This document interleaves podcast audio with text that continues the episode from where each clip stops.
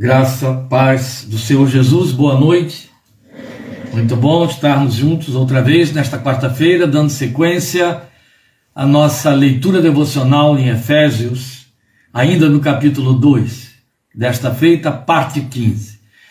Muito bem, meus queridos, mais uma vez, bem-vindos. Nós queremos então dar sequência à nossa, nossa leitura de Efésios, capítulo 2. Vamos voltar ainda aos versículos 1 a 3 nessa parte 15, porque estaremos considerando aqueles três agentes de deterioração que citamos semana passada: o mundo, o diabo e a carne, nesta ordem que Paulo colocou. Então vamos fazer a leitura e já de imediato da sequência, hoje, como já havíamos avisado anteriormente, nós vamos gastar um pouco mais de tempo porque queremos fechar o argumento de forma que iremos até o final do versículo 3 e aí, querendo Deus, na próxima semana vamos trabalhar com o argumento da graça, a abordagem que o apóstolo Paulo faz sobre a graça, que não há paridade quanto a esta abordagem do capítulo 2 de Efésios. É o ponto de partida, inclusive, para a grande proclamação que desencadeou a reforma protestante no século XVI.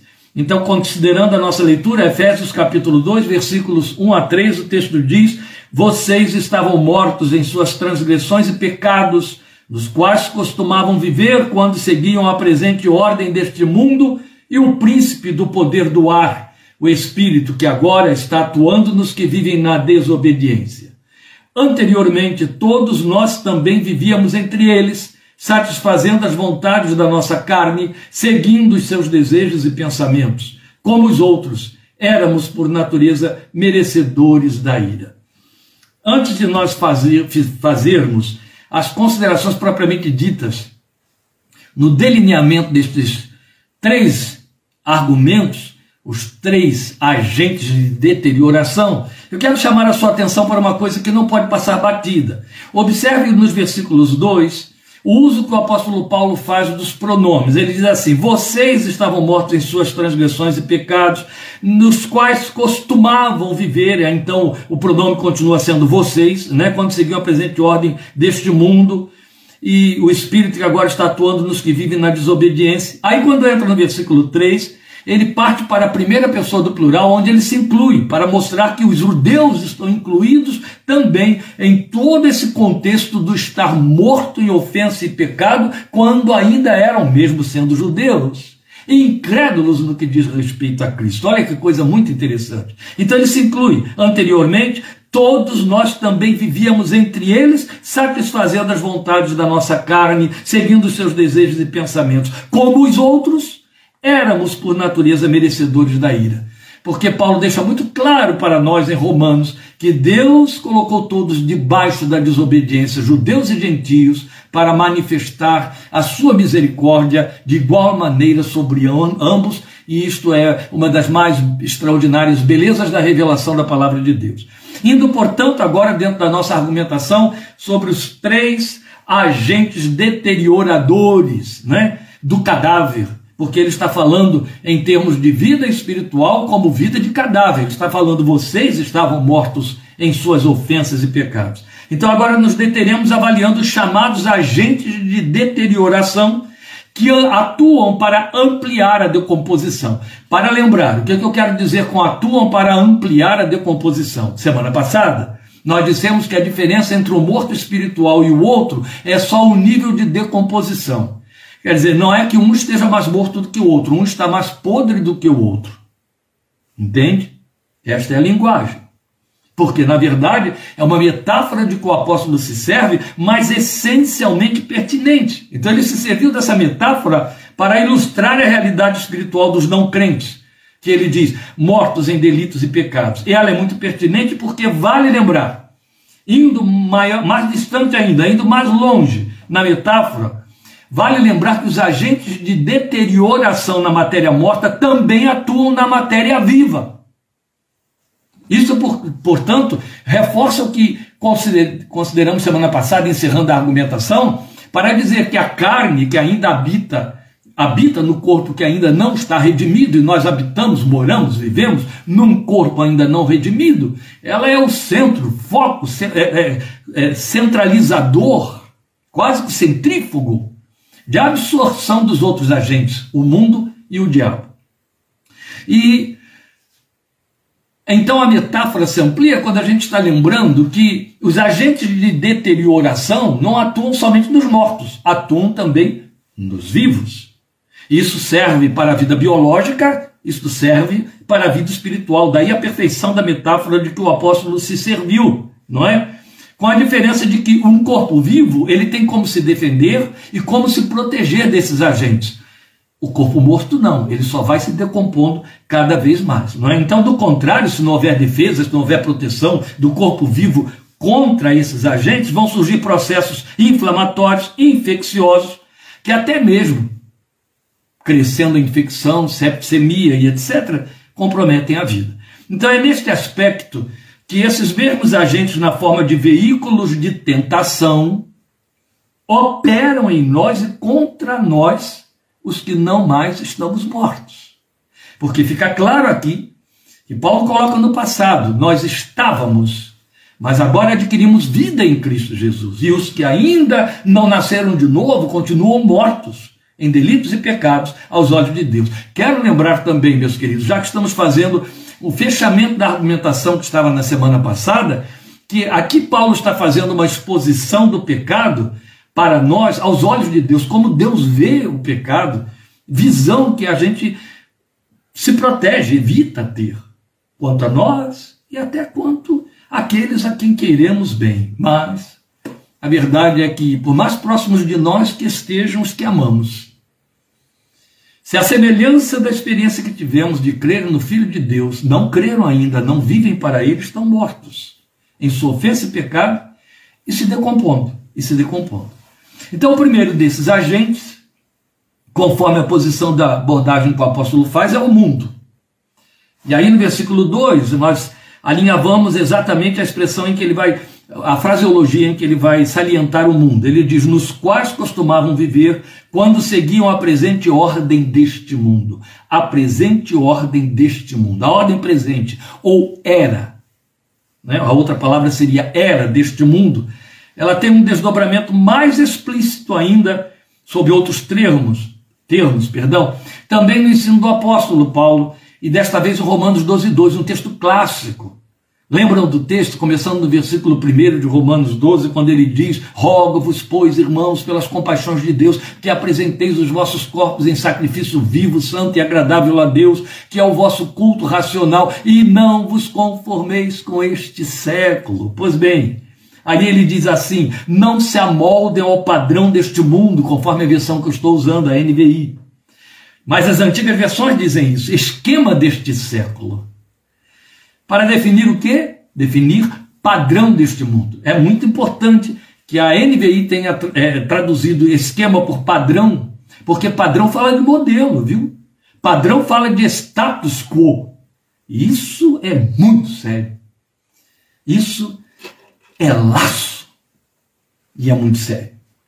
Esquema ou padrão os dois termos deixam muito bem claro aquilo que é contrário a Deus, ao caráter de Deus, ao reino de Deus e à vontade de Deus, tudo isso junto.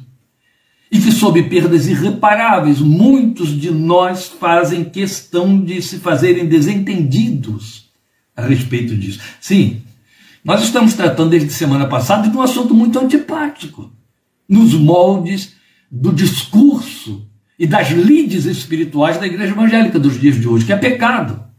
É uma palavra que está quase que desaparecida. Falha, fraqueza, queda, e quando muito queda, mas pecado, parece que ficou uma palavra proibitiva, é evidente, ela foi maquiada por um sem número de agentes mundanos, de falácias, para que perca seu impacto, seu valor, seu significado e aí vamos nos tornando insensíveis em cima de algo com que Deus não brinca. De jeito nenhum. O Yersby, aquele teólogo que eu tenho citado algumas vezes, ele diz sobre isso, eu vou ler para você. O mundo faz pressão sobre cada pessoa para que viva em conformidade com o seu sistema. Jesus Cristo não era deste mundo e seu povo também não é.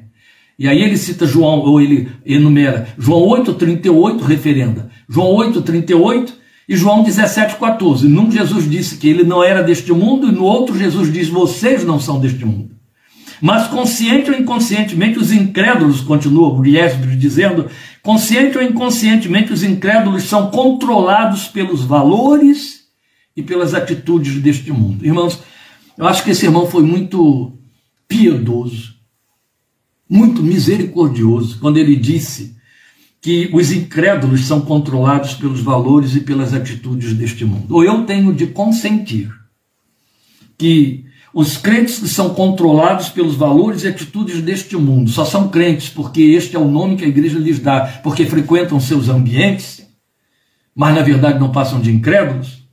Ou eu tenho de concordar, de entender que o irmão aqui foi muito piedoso quando ele reduziu a incrédulos o fato de serem controlados consciente ou inconscientemente por valores e atitudes deste mundo. A começar pelo fato de que a gente vê, ouve e percebe cristãos se comportando segundo modelos icônicos, icônicos da mídia, da mídia do, do business, dos pop stars, usando os mesmos jargões, usando as mesmas marcas, e aficionados por grifes. Grifes que dão status, que dão visibilidade, que divulgam um posicionamento social que tem a ver com a vaidade, a vanidade da vida. Isso está infectando o arraial de Deus e prolifera cada vez mais. Mas quando aquele irmão disse que os incrédulos são controlados por esses valores e atitudes deste mundo, eu estou me referindo aos não incrédulos, aqueles que a gente acredita que não são incrédulos, porque reagem de forma semelhante. Fazem um pronunciamento igual, repetitivo, transformam as palavras que são veículos daquilo de que o coração dos ímpios estão cheios em suas próprias palavras, denunciando os mesmos, os mesmos através desses veículos, os mesmos conteúdos. A minha proposta aqui não é acusar ou condenar ninguém. Começa que a semelhança de Paulo, tenho que me incluir aí entre esse que nós também vivíamos entre eles, nós, eu e os outros juntos.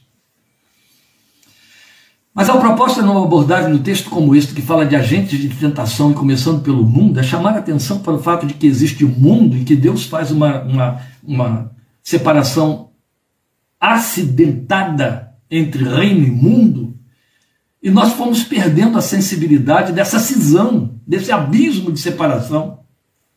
O mundo é contrário a Deus e Deus é contrário ao mundo. O mundo tem princípios satânicos, não são princípios divinos. E os princípios de Deus estão na contramão dos princípios do mundo. E os princípios do mundo estão em rota de colisão com os princípios de Deus. Haja vista o fato de que você vai para cima de Mateus capítulo 5 para ver o perfil do homem do reino. E há alguns até que se arrepiam quando ouvem falar naqueles valores, pensando, mas eu vou ter que me encaixar dentro disso que está aí. Não, não tem que se encaixar, ou é ou não é. A verdade é que o perfil do homem do reino, ele está totalmente na contramão daquilo que os coachings e os cursos de coaching estão sugerindo que as pessoas procurem. Evitem ser, na verdade, evitem ser manso, humilde de coração, sedento e faminto de justiça, misericordioso, capaz de sofrer perseguição e se alegrar por conta da perseguição, chorar, e por aí vai. As filosofias e as propostas deste século que contrariam o reino de Deus, apregoam contra o coração quebrantado a humildade, a simplicidade. Simplicidade. Ninguém está investindo na simplicidade, nem quer investir nos dias de hoje. Ela diminui, ela não dá visibilidade, e por aí vai. Estamos falando de mundo. O mundo é um agente de deterioração. Esquema, padrão, sistema são palavras sinônimas que as nossas versões usam para definir um modus operandi que Deus abomina e que considera seu inimigo, porque é engendrado por Satanás. João é taxativo. Quem se fizer amigo do mundo torna-se inimigo de Deus. Amigo do mundo não significa que não vou à igreja. Amigo do mundo não significa que eu vou a um teatro. Amigo do mundo não significa. Amigo do mundo significa me comportar conforme o mundo dita, determina, quer que eu pense que eu seja, a nível de valores morais, e daí em comportamentos que acompanham esses desvalores morais. E nada mais apropriado como ferramenta nutridora e promotora de esquemas do que política, filosofia, ciências psicológicas e até mesmo o processo educacional, porque na verdade tudo aquilo que procura normalizar o pensar e o agir do ser humano tem um poder de influência, porque trabalha a alma, influencia o pensamento e molda o comportamento tanto nas ciências, na arte quanto na política. Então o mundo investe em tornar o homem o centro do universo. É o retorno ao humanismo, o humanismo nunca saiu do seu lugar. E assim, pretende tirar Deus e a sua palavra de cena. Esta é a razão porque a própria Bíblia tem sido substituída nos atos de culto por uma série de outros eventos e situações que ocupam aquele pouco espaço que as pessoas se permitem como adoradores para deixar um espaço mínimo ou nenhum para o exame das Escrituras. E aí a gente pensa, e há aqueles que pensam que ouvir uma palavra de pregação de alguns minutos dá o alimento espiritual que a pessoa precisa por uma semana inteira. Leda engano. Então isso é muito sério. Eu quero lembrar a você que se, se o diabo puder, eu quero lhe dizer com autoridade, e ele pode, lamentavelmente, se ele puder, ele vai usar até mesmo os púlpitos para disseminar seus conceitos e suas ideias. Isso está acontecendo com tanta rapidez e com tanta frequência. Haja vista a tendência cada vez mais frequente em que nós vamos vendo o mundo procurando tornar normal aquilo que ele fez cair em lugar comum. Você percebe? Ele vai tornando tão repetitiva a coisa que, num dado momento, nós, como igreja, como cristãos individualmente, abominávamos, rejeitávamos e não aceitávamos. Ele vai tornando tão comum, tão repetitivo através das suas fontes, dos seus agentes, através do seu poder controlador de mídia, que por cair em lugar comum, vira norma. E nós mesmos acabamos considerando normal. E a igreja vai aderindo sem perceber. É fácil de ver nas artes que exercem influência sobre os conceitos familiares. É também fácil de ver nas decisões políticas que depressa se transformam em leis. Isso é mundo. O mundo é silencioso. Apesar de seus alardes, é silencioso. É silencioso. E a gente vai se acostumando, vai se acostumando. Mesmo porque rejeitar, denunciar, se pronunciar contra, estigmatiza. E aí o silêncio é mais bem-vindo. E acabamos incorrendo naquele adágio: quem cala, consente. O outro agente, porque eu preciso ir avançando, ainda no versículo 2 de que Paulo fala, é o diabo.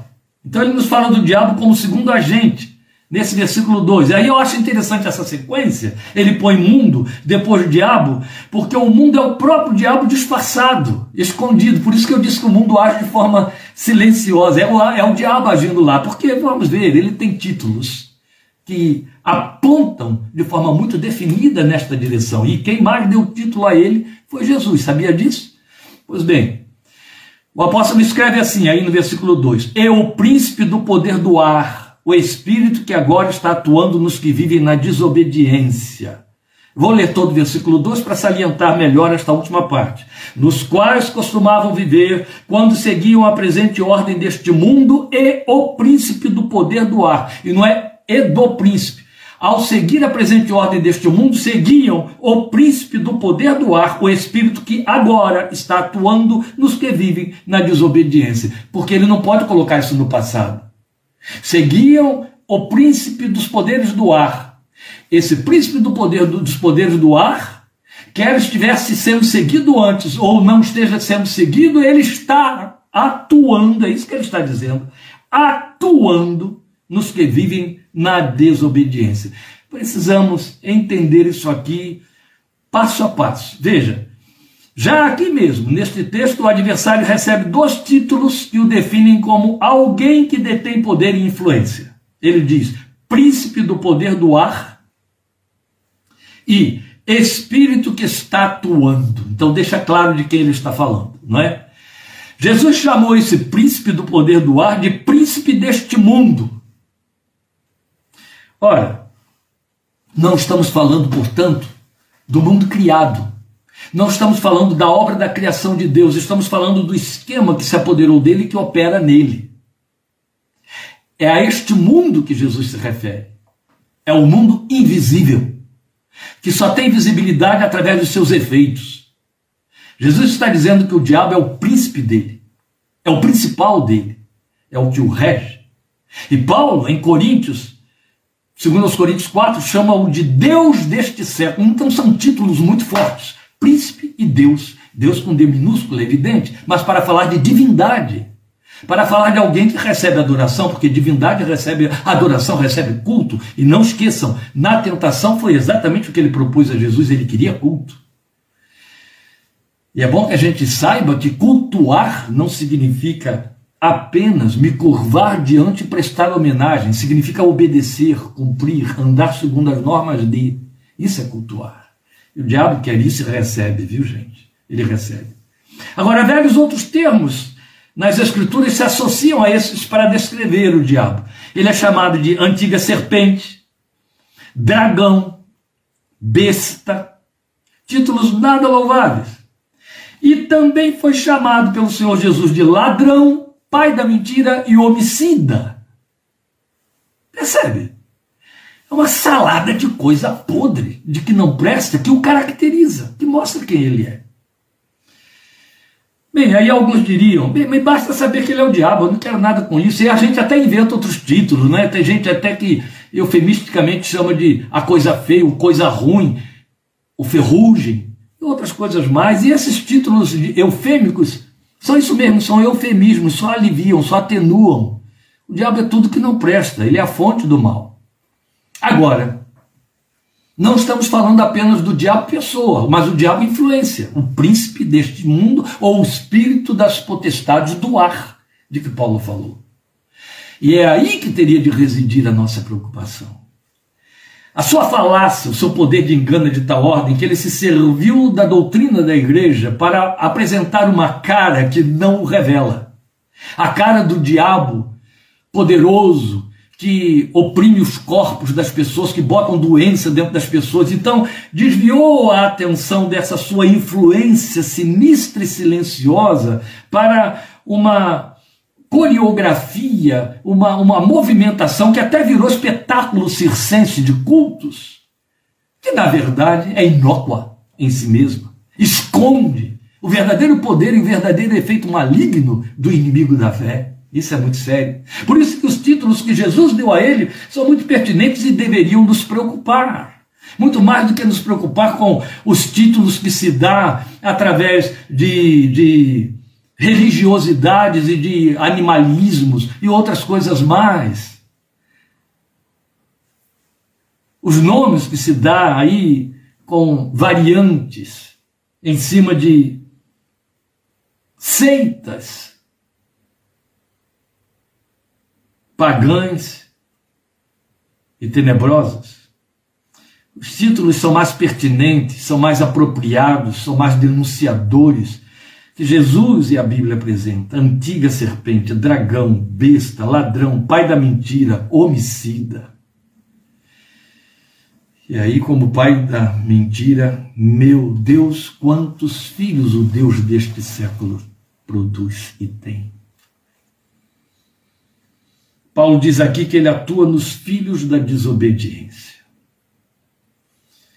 Por conta dessa demonologia doentia, pobre, desprovida de inteligência, que encantou gerações de crentes nas últimas décadas entre nós, as pessoas perderam noção de que atuar sobre os filhos da desobediência não significa possuir, possessão. O diabo não é onipresente.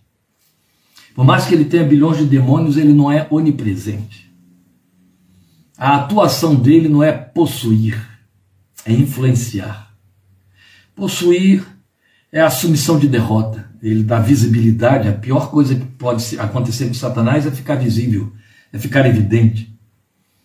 Então é bom lembrar que ele não é onipresente. Então ele não atua diretamente sobre cada ser humano e nem precisa fazer isso. Ele tem para isso a seu dispor instrumentos outros, os demônios, o próprio sistema que ele rege. Então, atuar nos desobedientes significa exercer influência para levar todos à desobediência contra Deus através de ações, consentimentos, conchavos, omissões, propósitos do pensamento, que são formas de afrontar a glória de Deus.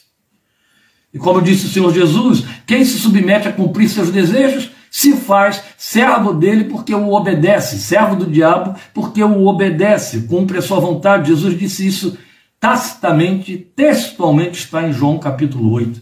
E as principais ferramentas do diabo como agente de deterioração são a mentira e o homicídio, que não significa necessariamente assassinato ou assassinar o assassínio, mas minar a vida e a sua dignidade, levando a diversas protomortes, que acabam redundando em morte biológica, de fato, como miséria, desemprego, enfermidades disseminadas, não combatidas, não. Isso tudo são ingerenciamentos do maligno para produzir morte, humilhação, destruição da moral do lar, desordem doméstica, desafetos, sabe aquela série de fatores que caracterizam o homem mundano dos últimos tempos de que Paulo falou para Timóteo desafeiçoados, inimigos de Deus, mais amantes da, dos prazeres do que amantes de Deus e por aí afora. Isso tudo são promoções de antivida, promoções de morte, engendradas por Satanás, que levam à morte de valores, levam à morte dos laços familiares, levam à morte de, de recursos, levam à morte de capacidade de bens, de acesso a bens, de vida, e por aí vai. E isso se amplifica e tem mais focos, tem bolsões em alguns lugares mais do que em outros, dependendo de quem está mandando ali. Qual é o poder regente mais atuante e mais obedecido na região? É muito sério. Depois, em último lugar, em terceira instância, o apóstolo aponta o terceiro agente, agora no versículo 3, que é a carne. Vamos ali.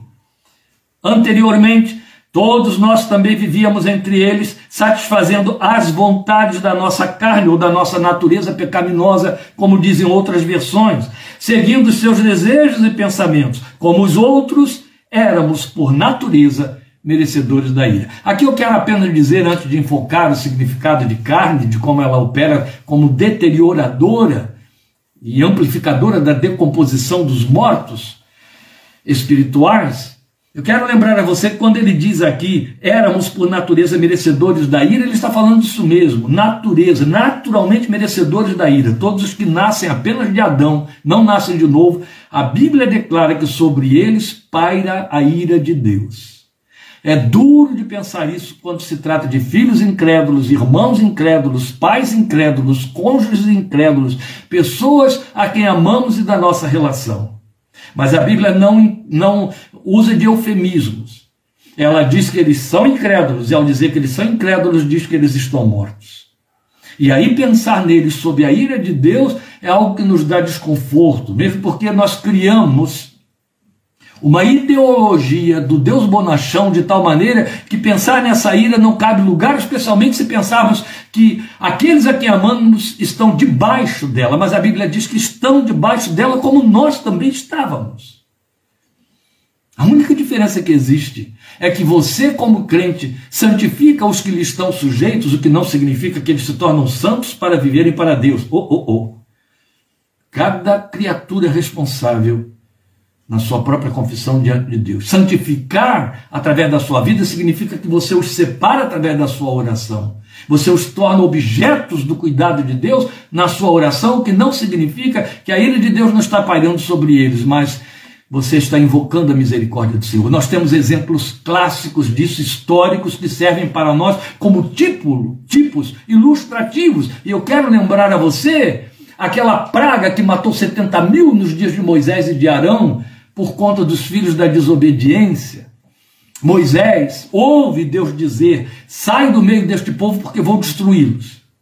E aí, Moisés, como um sacerdote, como um intercessor, exatamente o papel que você pode exercer como chefe da sua casa, desde que haja dignidade também nessa colocação de chefe da casa, não se filie, não se confie no fato de que você porta a Bíblia ou tem uma carteirinha de membresia evangélica que lhe dá essa autoridade em hipótese alguma.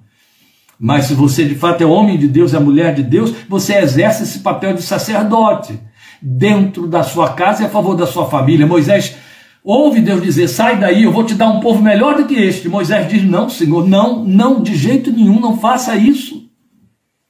Perdoa este povo. Então o que Moisés faz?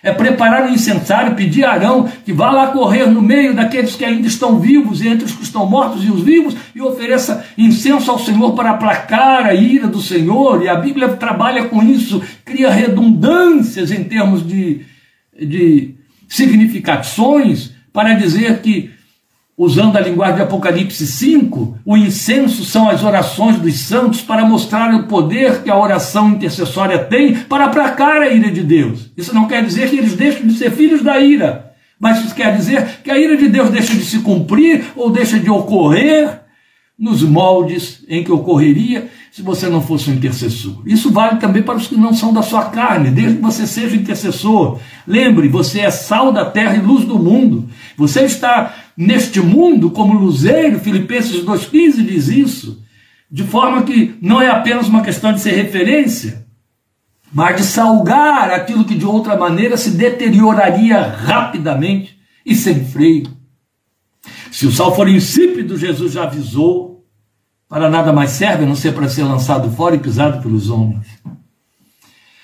Percebe, meu querido e minha querida, que diante da palavra de Deus a gente tem de trabalhar com conceitos e revelações graves, sérias e comprometedores. Há um, um clichê que se tornou muito popular porque foi estampado em camisetas. Ele é nobre.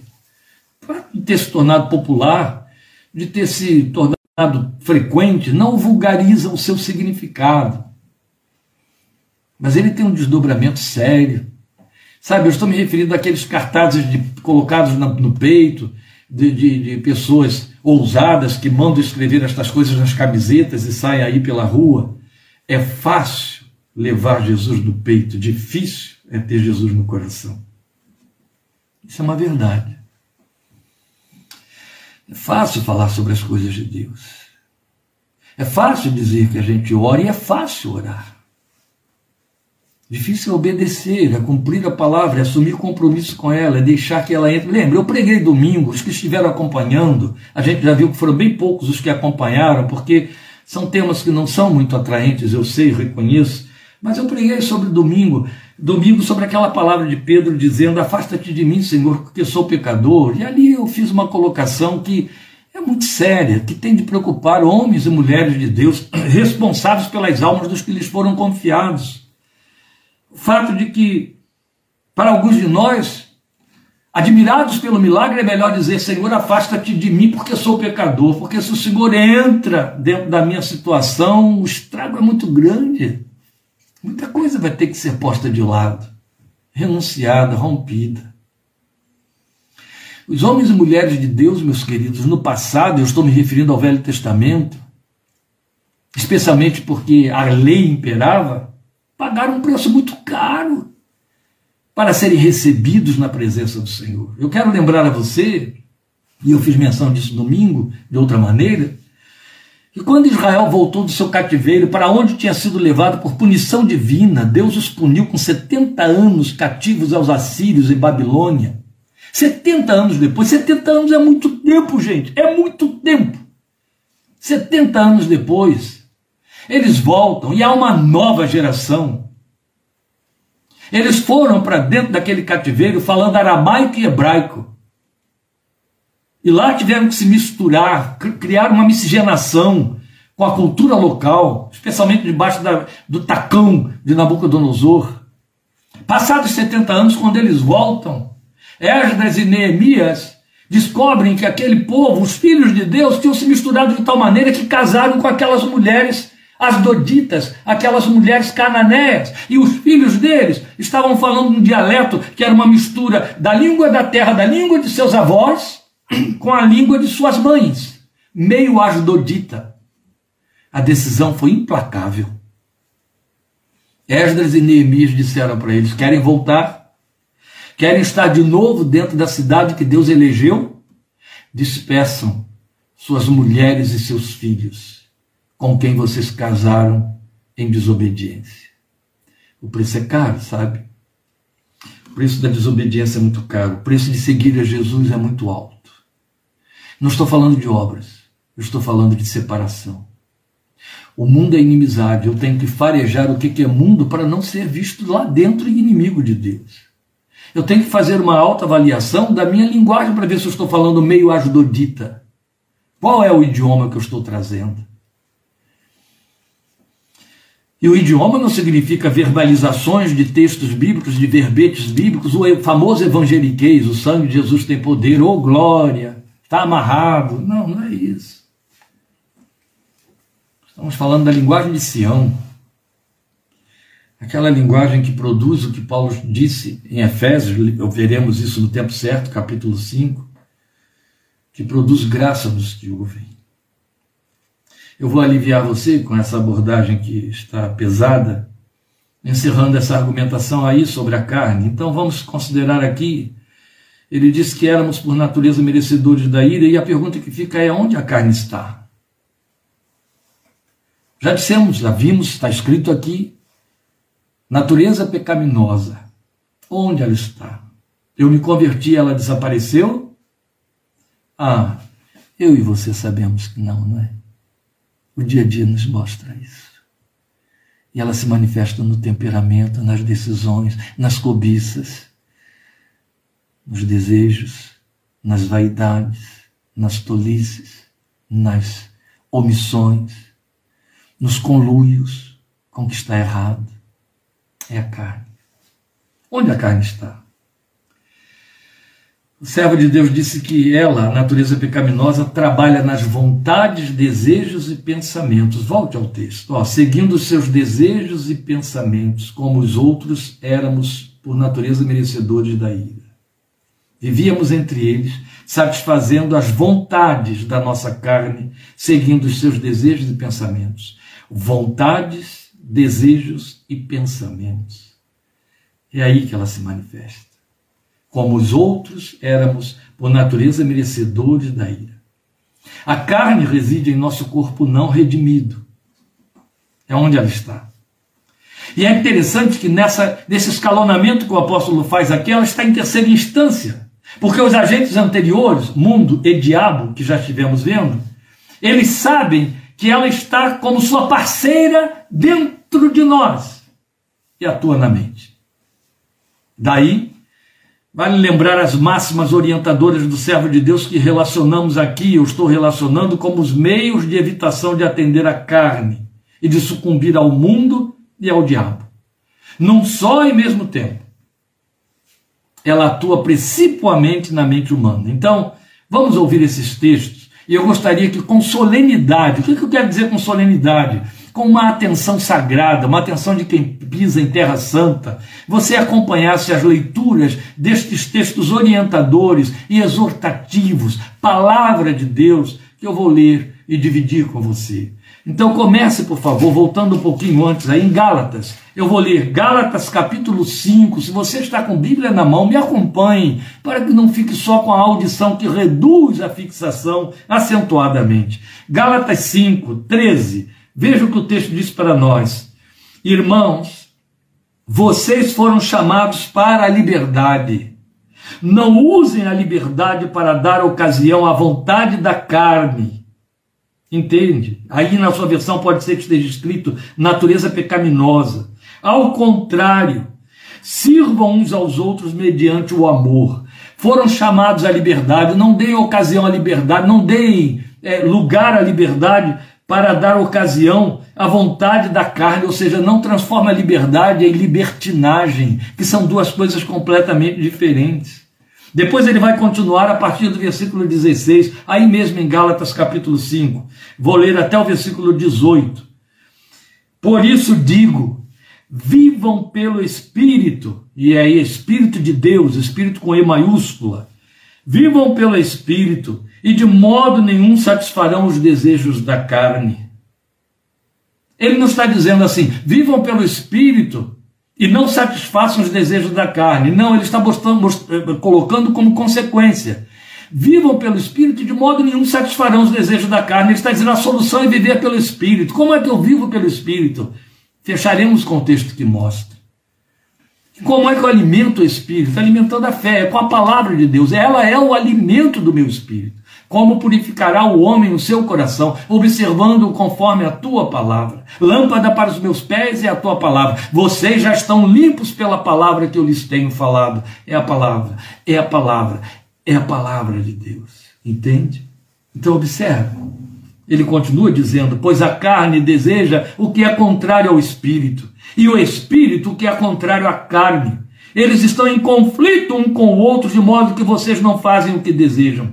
Mas se vocês são guiados pelo espírito, não estão debaixo da lei. Ô meus queridos, o que eu quero lhe dizer, e aí há sempre aqueles que ficam angustiados, se abatem, para dizer. Quantas vezes eu sou questionado por corações sinceros que me falam sobre isso? Ai, a minha carne, a minha carne, eu acho até que nem sou salvo, eu estou caído, eu estou isso, aquilo.